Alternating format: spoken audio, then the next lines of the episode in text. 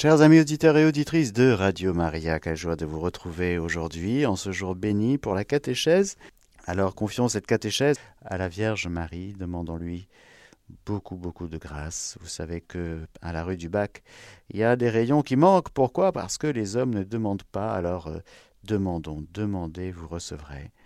Alors Vierge Marie, nous te demandons beaucoup beaucoup de grâce pour ta radio aujourd'hui Vraiment, Vierge Marie, nous te demandons, eh bien, beaucoup de générosité, que les auditeurs se, eh bien oui, se réveillent pour ceux qui dorment, bien sûr, pour que les auditeurs répondent en tout cas à cet appel qui leur est donné aujourd'hui, ces jours-ci, pour que cette magnifique radio qui porte ton nom, qui t'appartient, eh bien, puisse poursuivre sa mission en France.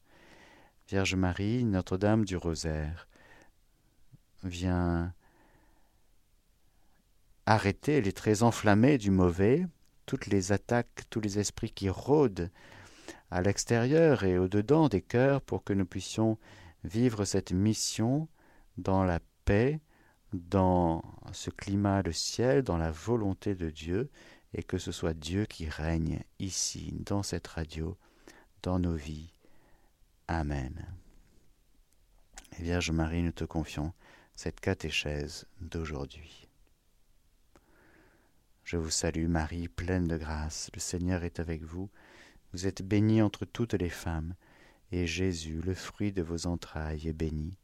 Sainte Marie, Mère de Dieu, priez pour nous pauvres pécheurs, maintenant et à l'heure de notre mort. Amen. Chers frères et sœurs, nous sommes en train de scruter les profondeurs de Dieu dans l'Esprit Saint. C'est lui qui scrute les profondeurs de Dieu.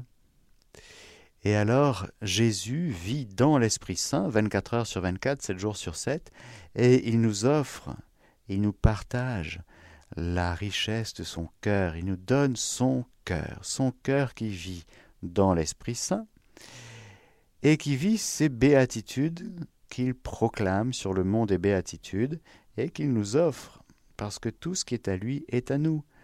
Et aujourd'hui, nous regardons plus précisément cette béatitude du, du Pacifique. Heureux les artisans de paix, ils seront appelés fils de Dieu. Le lien entre la filiation et la paix qui est le Fils de Dieu qui offre, qui est artisan de paix, qui est le pacifique? Ben, C'est le Fils unique de Dieu, c'est Jésus lui-même. Le Christ est notre paix. Et nous offrons cette catéchèse dans un contexte, frères et sœurs, international très houleux, très violent. D'où viennent les guerres, d'où viennent les conflits? Pose la question Saint Jacques dans sa lettre. Regardons un petit peu, d'ailleurs, ce qu'il nous dit.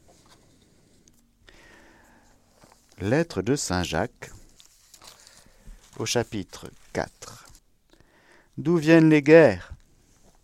D'où viennent les batailles parmi vous? N'est-ce pas précisément de vos passions qui combattent dans vos membres? Vous convoitez et ne possédez pas? Alors vous tuez. Vous êtes jaloux et ne pouvez obtenir? Alors vous bataillez et vous faites la guerre. Vous ne possédez pas parce que vous ne demandez pas. Vous demandez et ne recevez pas parce que vous demandez mal, afin de dépenser pour vos passions.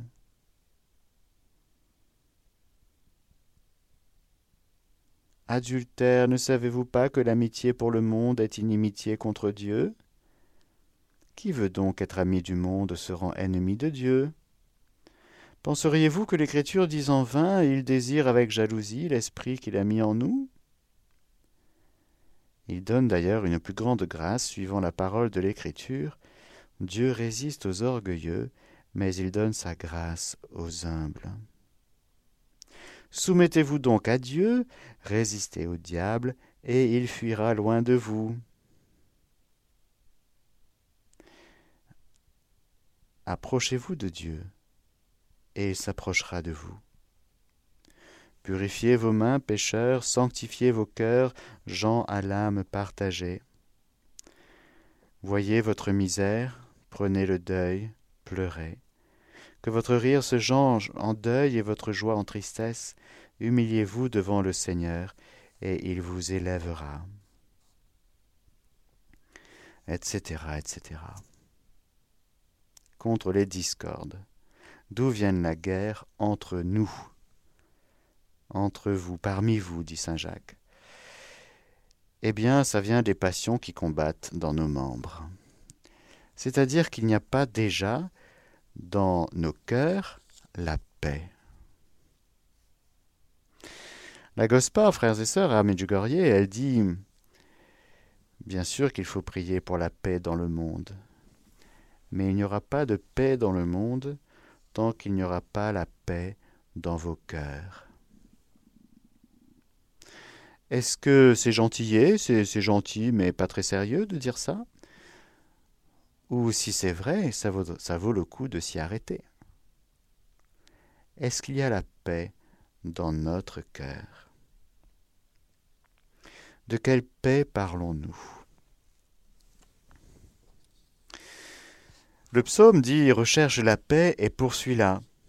Et nous savons tous et nous faisons tous l'expérience, frères et sœurs, que la paix, c'est très compliqué pour l'obtenir, pour vivre en paix.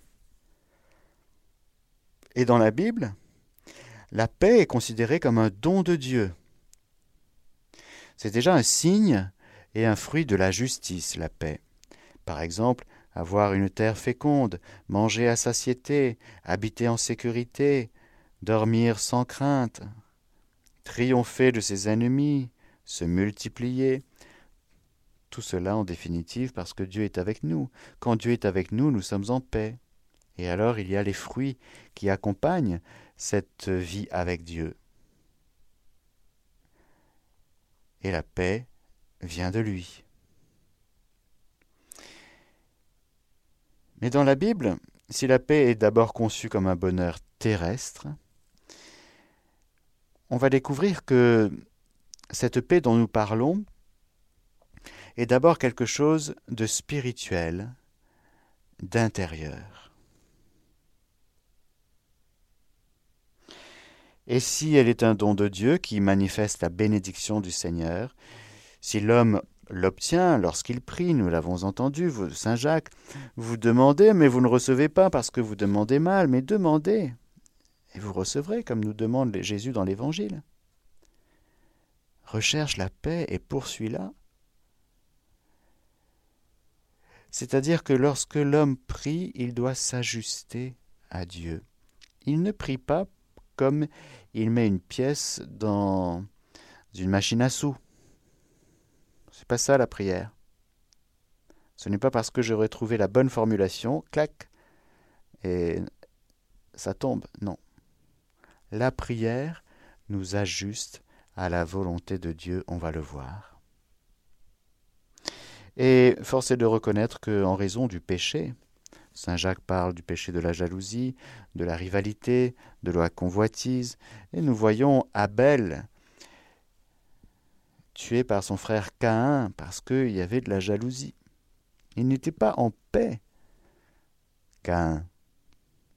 Abel, il allait bien, lui mais il a suscité de la jalousie. Ça vous fait penser à quoi? À qui?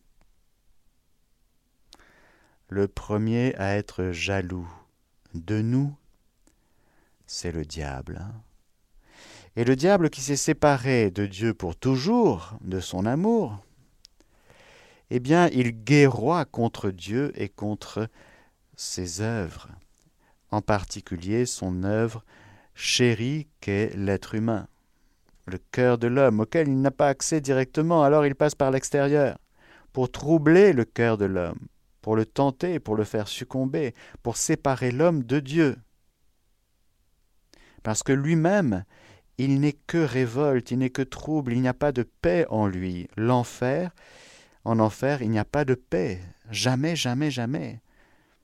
C'est l'inverse de la paix, ce n'est que trouble.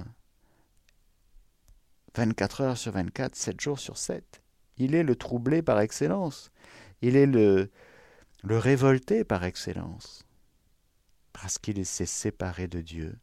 Il n'y a pas de paix en enfer, contrairement au ciel et au purgatoire. Oui, au purgatoire, il y a la paix, bien sûr.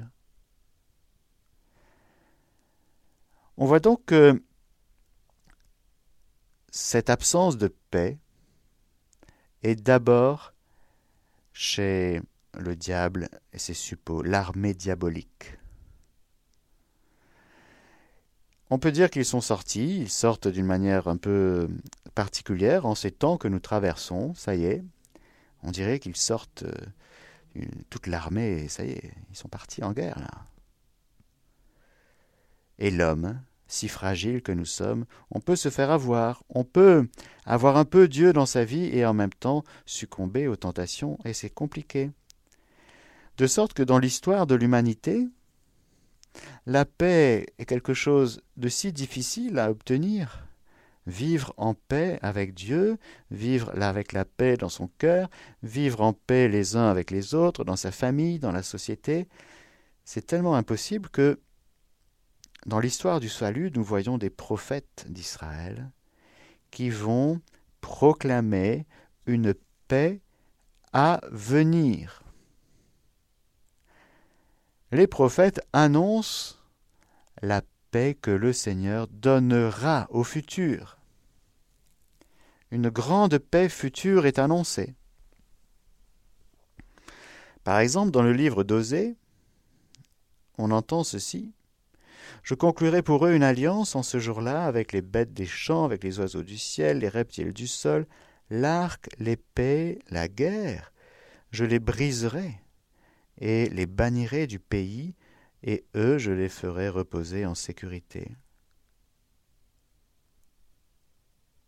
Isaïe, bien sûr, qui dit dans son neuvième chapitre Un enfant nous est né, un fils nous a été donné, il a reçu le pouvoir sur ses épaules et on lui a donné ce nom Conseiller merveilleux, Dieu fort, Père éternel, Prince de paix, pour que s'étende le pouvoir dans une paix sans fin sur le trône de David et sur son royaume, pour l'établir et pour l'affermir dans le droit et la justice.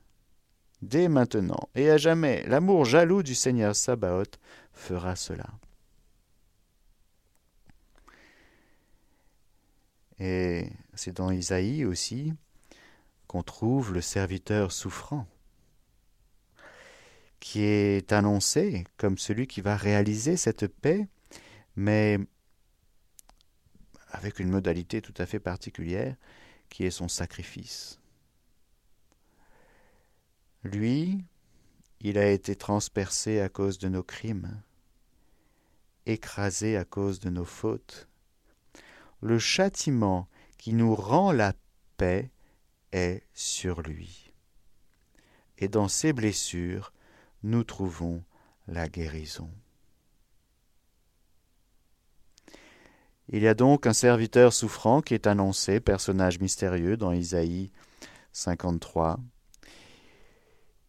qui doit nous rendre la paix parce que de fait la paix nous l'avons perdue depuis la chute de nos premiers parents.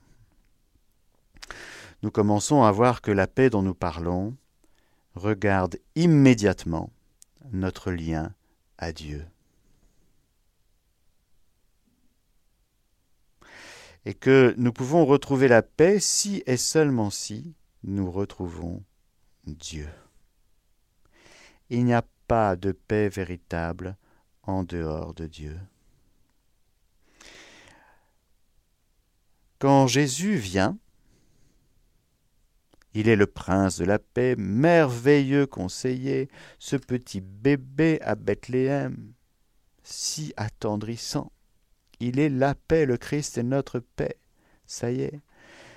Conçu, porté, enfanté par la reine de la paix. Et voilà que rapidement, il y a l'événement du massacre des innocents,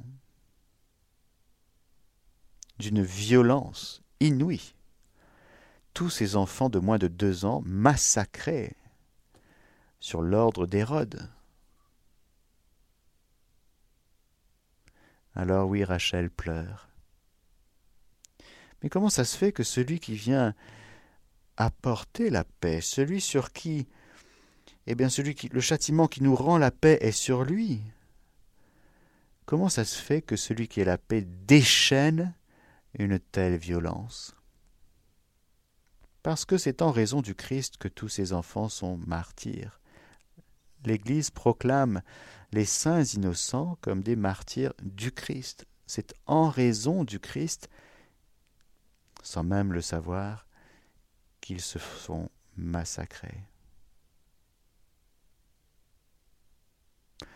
Bien sûr, au-delà d'Hérode, il y a justement encore cette réalité du diable, de l'enfer, du monde angélique révolté qui se déchaîne et qui va se déchaîner sur la personne de Jésus, et comme en Jésus est tout homme, par le mystère de l'incarnation, frères et sœurs, le Verbe se fait chair, et nous sommes dans le Verbe fait chair chacun. C'est pour nous qu'il se fait chair, c'est dans notre nature humaine. Ce n'est pas dans une autre nature, ce n'est pas dans une nature angélique. Il a pris chair de notre chair. La chair humaine, la nature humaine, notre humanité est donc une cible privilégiée du diable qui va se déchaîner sur nous parce que depuis l'incarnation, toute chair dit à la gloire de Dieu. Jésus est le resplendissement de la gloire, de, la splendeur du Père. Et ce Jésus, qui par le mystère de l'incarnation va accepter de vivre dans son humanité à la fois la béatitude et la dérélection, va être l'objet justement d'une grande haine du diable, qui va passer par toutes sortes de médiations aussi les autorités religieuses. Le diable va manipuler les foules. Ah ben, ah ben vous le tenez pour un prophète, ah non, non, finalement, non, non, crucifie-le, crucifie-le, crucifie-le. Il dit cet homme est un blasphémateur. Ah bon, je croyais qu'il disait que la vérité. Non, non. Le diable retourne les foules, manipule les foules. Le diable passe par euh, qui il veut, pour se déchaîner sur Jésus. Le diable va venir attaquer Jésus sur le mont de la tentation pendant quarante jours, où Jésus sera pendant quarante jours, quarante nuits, et à la fin le diable arrive. Il revient à l'agonie, il se déchaîne sur lui dans sa passion. Mais il est vaincu. Et la bonne nouvelle, frères et sœurs, c'est que ce prince de la paix, chanté par les anges, gloire à Dieu au plus haut des cieux et sur la terre, paix aux hommes, objet de sa complaisance. Celui qui est notre paix nous est donné. La paix, quand je vous disais tout à l'heure qu'il n'y a pas de paix en dehors de Dieu, de notre relation à Dieu, il faut aller plus loin et préciser qu'il n'y a pas de paix sans réconciliation avec Dieu. Car il nous faut reconnaître que, justement, lorsque nous parlons de Dieu, nous chrétiens, nous parlons du Père, du Fils et du Saint-Esprit, nous parlons du Christ, nous parlons de la croix de Jésus, nous parlons de sa passion, de ses souffrances, de sa mort et de sa résurrection, de son sacrifice, de son sang. C'est Jésus, Christ crucifié, glorifié, qui nous rend la paix. La paix est le fruit de la vie de Jésus offerte en sacrifice au Père, en rançon pour la multitude. Il faut bien comprendre, frères et sœurs, qu'il n'y a pas de paix véritable dans notre cœur, en dehors du sacrifice de Jésus, en dehors de la croix de Jésus. Alors Jésus proclame sur le mont des béatitudes Heureux les artisans de paix, ils seront appelés fils de Dieu. Jésus est heureux parce qu'il est la paix. Il n'y a aucun trouble en lui. Jamais, jamais, jamais. Dans son cœur humain, il n'y a que de la paix. Pourquoi? Parce que lui, il n'a pas besoin d'être réconcilié avec le Père. il fait un avec le Père. Il est en parfaite communion avec lui. Tout va bien. Tout va très, très, très, très, très bien. Et c'est justement cette communion parfaite avec le Père qu'il vient nous offrir à nouveau. Et c'est parce qu'il y avait une distance entre notre cœur et celui du Père que Jésus vient réduire la distance à néant.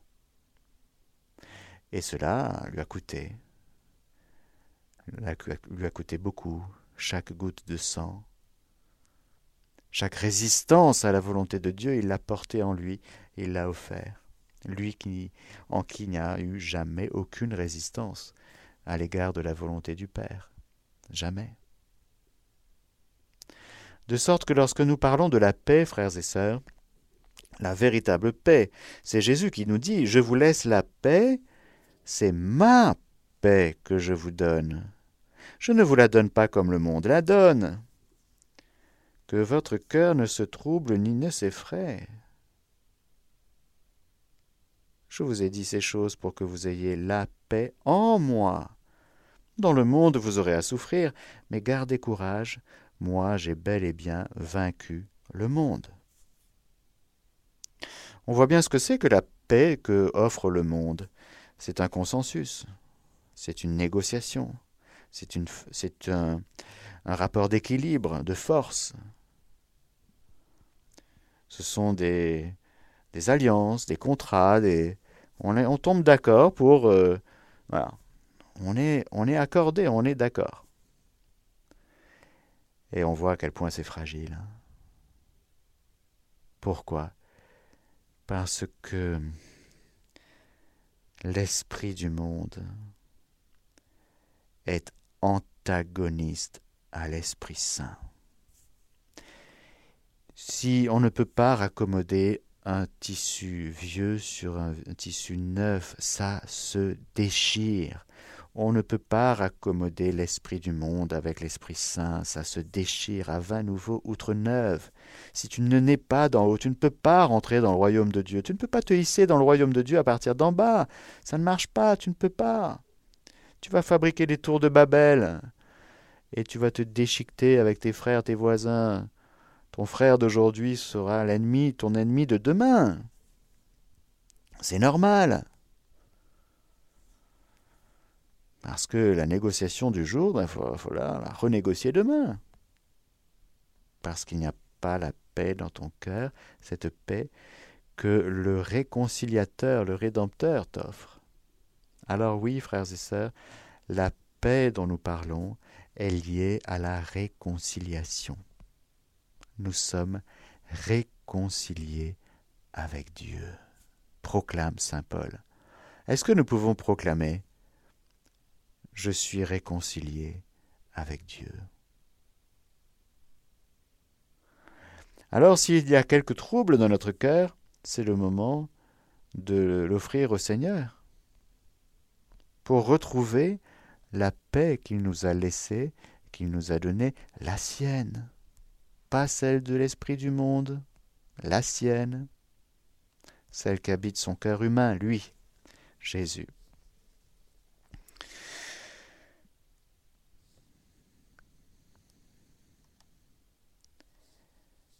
Saint Paul, ce que je suis en train de vous dire, c'est Saint Paul qui le dit. C'est lui qui est notre paix, le Christ. Lui qui de deux réalités n'a fait qu'une, détruisant la barrière qui les séparait, supprimant sa chair la haine, cette loi les préceptes avec ses ordonnances. Ben oui, la pratique de la loi ne peut pas apporter la paix. Elle ne fait souligner que la culpabilité, le fait qu'on n'y arrive pas. Donc pas de paix pour celui qui pratique la loi, pas de paix. Pour créer en sa personne les deux en un seul homme nouveau, faire la paix et les réconcilier avec Dieu, tous deux en un seul corps, par la croix. En sa haine, il a tué la haine. Oui, frères et sœurs, la première alliance n'apporte pas la paix profonde et véritable et définitive, parce que la première alliance est un appel vers celui qui est annoncé et qui doit être reçu. Tant que Jésus n'est pas reçu entièrement dans notre vie, il ne peut pas y avoir une paix profonde. C'est Jésus qui nous offre la paix véritable. De même, le païen, celui qui vient du paganisme, mais comment voulez-vous qu'il ait la paix? Il ne connaît pas Dieu, il ne connaît pas l'alliance, il ne connaît pas l'écriture, il ne connaît pas les promesses, il ne connaît rien. Il a que son cœur avec sa loi naturelle, c'est déjà pas mal. Mais il a une conscience qui lui sert de juge et de tribunal, et tous les jours il peut dire euh, peut mieux faire. Pas de paix pour le païen, pas de paix pour le juif. Il n'y a de paix que dans le Christ. C'est ce que nous dit Saint Paul dans Éphésiens 2. C'est lui.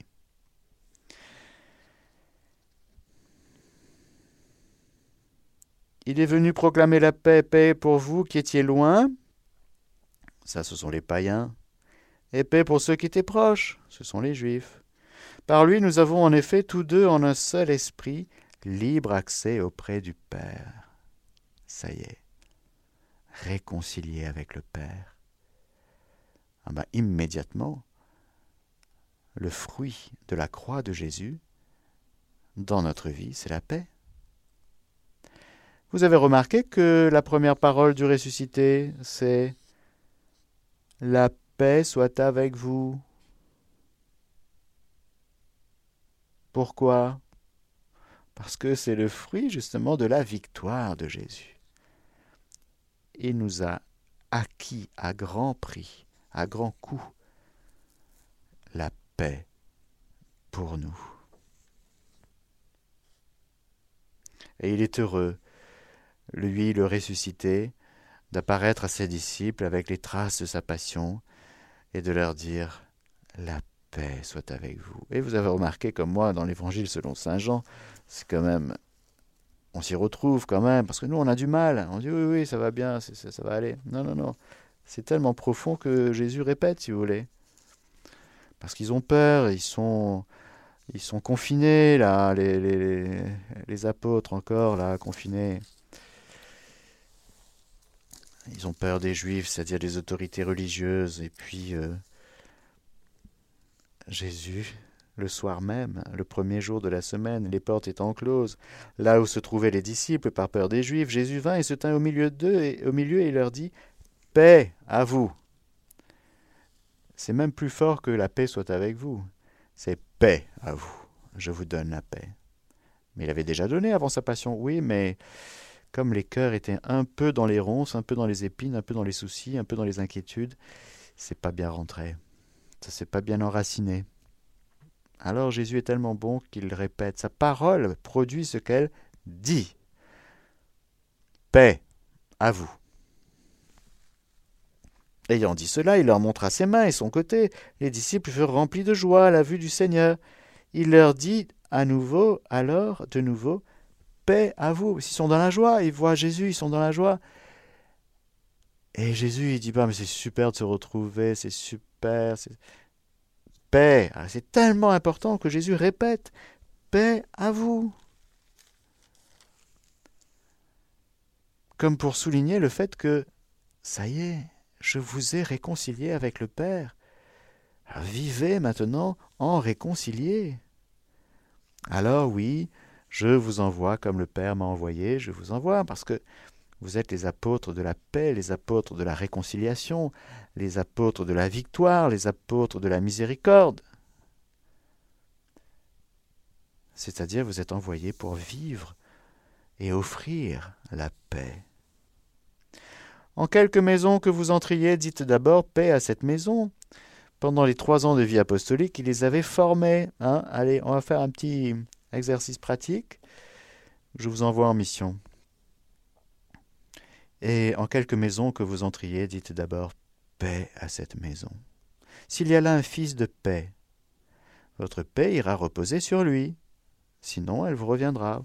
Parce que vous, vous, apprenez à ne jamais quitter la paix. C'était des magnifiques exercices. Un peu perturbé par euh, la passion vécue trop psychologiquement et pas assez spirituellement, si vous voulez. Ils ont été un peu choqués, bouleversés par la violence de la passion de, Jésus. On, les comprend. Et Jésus sait tellement qu'ils n'étaient pas au niveau, que il est tellement bon. Il dit, allez, paix. Vous comprenez maintenant que cette parole que je vous avais adressée, je vous laisse la paix, c'est ma paix que je vous donne. Vous comprenez qu'il a fallu que je passe par le creuset des abîmes de d'horreur, de ténèbres, parce que je suis allé chercher en vous tout ce qui n'était pas dans la volonté de Dieu. Parce que, oui, frères et sœurs, et je terminerai par là, la paix est un fruit, est un fruit du Saint-Esprit, bien sûr. Comme dit euh, Saint Paul au Galates 5.22, le fruit de l'Esprit est charité, joie, paix, longanimité, serviabilité, bonté, confiance dans les autres, douceur, maîtrise de soi. Mais encore plus profondément, cette paix dont nous parlons, cette paix de Jésus en nous, vient du fait que la volonté de Jésus et celle du Père euh, sont en parfait accord. La volonté humaine de Jésus et la volonté divine sont en parfait accord. Il n'y a aucune dissonance, aucune discordance. Et le problème finalement de notre vie, c'est cette dissonance entre notre volonté propre et la volonté de Dieu. À Gethsemane, à l'agonie de Jésus, Jésus va porter cette distance effroyable, même une petite distance, dans le cœur de l'homme vis-à-vis de son Père du ciel, eh bien c'est une blessure, c'est une distance à, dissoudre, à éliminer. Jésus est venu chercher toutes les petites, moyennes, grosses distances que nous avions dans notre cœur vis-à-vis de la volonté du Père. C'était où ça? Ben, C'était dans notre volonté humaine, oui. Et Jésus a porté tout ça lui qui n'a jamais quitté la volonté du Père, il est l'amen du Père, il n'est que oui, il est le oui définitif. Il est le oui, il est l'amen par qui nous disons amen, il est le oui par qui nous disons oui. Et donc, de fait, nous ne pouvons pas avoir la paix dont nous parlons si notre volonté n'est pas accordée parfaitement à la volonté de Dieu. Alors je terminerai par là, frères et sœurs, ce sont, c'est ce que dit bien sûr tous les saints. Tous les saints dans l'histoire de l'Église ont fait l'expérience que le trouble vient d'une petite dissonance entre ce que je veux et ce que Dieu veut. Je préfère ma vie, je préfère ceci. D'où vient la guerre? Rappelez-vous ce que disait Saint Jacques eh bien, nos passions, nos convoitises, c'est-à-dire, ben, je veux quelque chose, mais je veux quelque chose qui n'est pas dans la volonté de Dieu, donc euh, forcément, ça ne peut pas produire la paix profonde, ce n'est pas possible. Alors, comme il y a du trouble et comme euh, on essaie de s'en sortir sans Dieu, on va compenser, on va s'arranger, on va négocier pour essayer de cacher la misère. Mais avec Jésus, ce n'est plus possible de cacher la misère parce qu'il est venu nous sauver de cette misère abominable qu'est la distance avec le Père, la distance dans le cœur. Jésus dira à Louisa Picaretta dans le tome 13 du Livre du Ciel, le 18 décembre 1921, Tout est paix en moi. C'est pourquoi je ne peux tolérer en toi une ombre qui pourrait troubler ton âme. L'âme en paix est pour moi un jardin dans lequel j'aime me recréer, m'amuser. La paix est lumière, irradiant tout ce que l'âme pense, dit et fait. L'ennemi ne peut s'approcher de l'âme en paix, parce qu'il se sent agressé par sa lumière. Blessé et étourdi, il est forcé de fuir pour éviter la cécité. Ah oui, une âme en paix, c'est extrêmement lumineux. Jésus, lumière du monde, sur le poteau de la croix, sur le bois de la croix, c'est tellement lumineux que ça vient vaincre les œuvres du diable en nous. Il pensait avoir gagné. Oh, oh. Ben non, Genèse 3.15, il y avait une prophétie, Jésus a promis la victoire, Dieu avait promis la victoire. Ce que Dieu promet, il le fait. Déjà, au soir de la chute, Dieu avait promis la victoire sur le diable. Voilà, à la croix, que les œuvres du diable sont détruites. Jésus, lumière du monde, oui, il est tout, il ne ressemble plus à un homme. Et cela nous montre, frères et sœurs, que nous pouvons souffrir et en même temps avoir l'âme en paix. L'âme en paix, l'âme de Jésus, qui n'est que paix, souffre et va souffrir énormément. Mais jamais les souffrances de Jésus vont lui faire perdre sa paix. Et c'est un très bel enseignement, un très grand enseignement pour nous qui souffrons tous, mais qui, malheureusement, perdons si facilement la paix. Et c'est une vraie école, frères et sœurs, que d'apprendre à garder la paix quand nous souffrons. Mais il faut bien comprendre que ce n'est pas la même chose.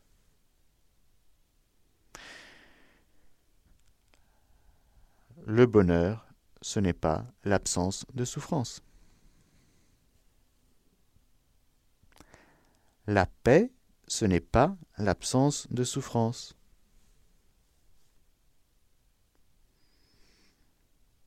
Nous pouvons et nous devons apprendre à vivre avec la paix de Dieu dans notre cœur et nous pouvons et nous devons apprendre à souffrir.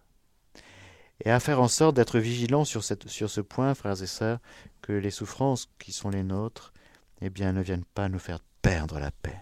C'est très important. Parce que la paix, encore une fois, elle vient du fait que j'ai donné ma volonté à Dieu et que je suis d'accord avec l'accomplissement de sa volonté dans ma vie. Je disais tout à l'heure que oui, le démon s'est déchaîné sur Jésus. Mais Jésus n'a pas vécu sa vie euh, face au démon. Il a vécu sa vie face à son Père du ciel. Là, c'est la clé.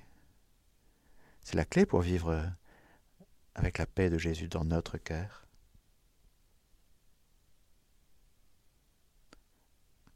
Je poursuis.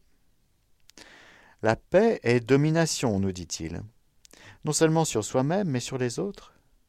En présence d'une âme paisible, les autres sont ou conquises ou confuses et humiliées. Ou bien elles se laissent dominer, restant amies avec l'âme possédant la paix, ou bien elles partent, confuses, incapable de supporter la dignité, le calme et la douceur de cette âme. Même les plus pervers sentent le pouvoir d'une âme en paix.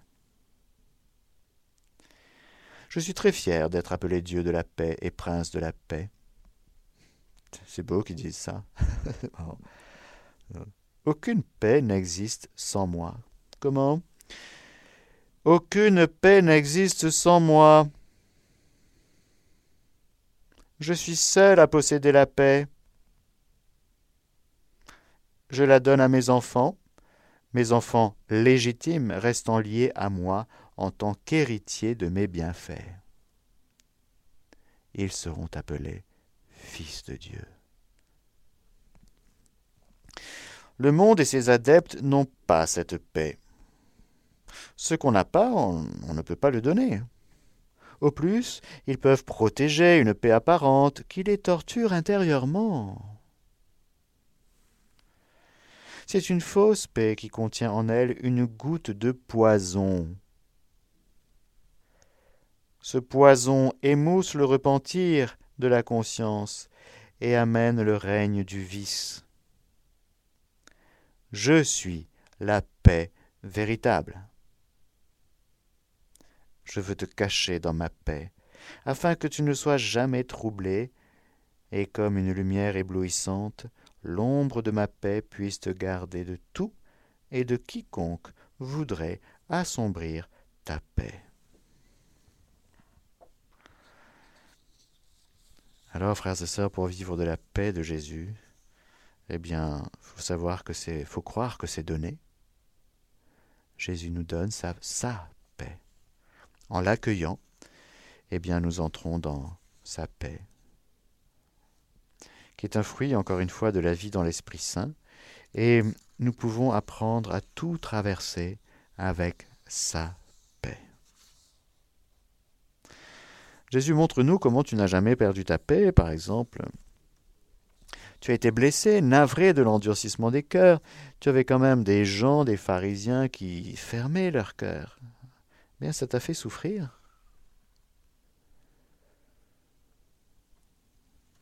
Parfois même, tu t'es mis en colère, une sainte colère. Tu as même pris des fouets. Tu en as, des cordes, tu en as fait des fouets. Et donc, tu t'es énervé? Non. Tu as fait tout cela avec le cœur en paix. Eh oui, c'est fort. C'est fort. Quelqu'un qui est habité par la paix de Dieu, c'est très fort. Alors heureux les artisans de paix, heureux es-tu Jésus, et merci de nous apprendre à vivre de cette béatitude dans toute situation que nous traversons. Si et seulement si, eh bien nous redonnons sans cesse notre volonté humaine à la volonté de Dieu. C'est le passage obligé, parce que si on retient notre volonté, on a une petite résistance, on a un petit oui mais quand même, ou non, ou vous voyez, on n'est pas content, on est troublé, ou peut-être même qu'on en veut encore un peu à Dieu. On lui fait des reproches, ou on laisse une place dans notre cœur hmm, vis-à-vis d'un un petit reproche quand même par rapport à tel ou tel événement dans notre vie. Tout cela doit disparaître. Remords, culpabilité, notre passé, frères et sœurs. J'espère que vous l'avez remis entièrement à la miséricorde et que vous avez reçu cette miséricorde. J'espère, frères et sœurs, que tous ceux qui m'écoutent comprennent de l'intérieur ce que ça veut dire être réconcilié avec le Père, réconcilié avec Dieu. Il n'y a plus de condamnation pour ceux qui sont dans le Christ Jésus. Donc arrête de vivre ta vie et arrête de vivre ta vie chrétienne en régime de culpabilité. J'espère que tu ne te rends pas vers Dieu en essayant d'être le, moins coupable possible, en espérant que le bon Dieu ne te tape pas trop fort sur tes doigts avec une règle. J'espère, frères et sœurs, ce sera ma prière pour chacun de nous, que cette paix de Jésus, que cette paix qu'est Jésus, eh bien, tombe sur nous aujourd'hui, s'enracine en nous, et qu'au cœur de toutes les difficultés que nous traversons, personnellement, communautairement, familialement, ou à Radio Maria aussi, eh bien que ce soit la paix de Jésus qui gagne. Alors Jésus, pour cela, nous te redonnons notre volonté propre. Nous la déposons dans ta divine volonté, pour que ce soit celle-ci qui s'accomplisse entièrement dans notre vie. Amen. Que le Seigneur Tout-Puissant vous bénisse, le Père, le Fils et le Saint-Esprit. Amen. Chers auditeurs de Radio Maria, c'était la catéchèse du Père Mathieu que vous pouvez réécouter en podcast sur notre site internet www.radiomaria.fr.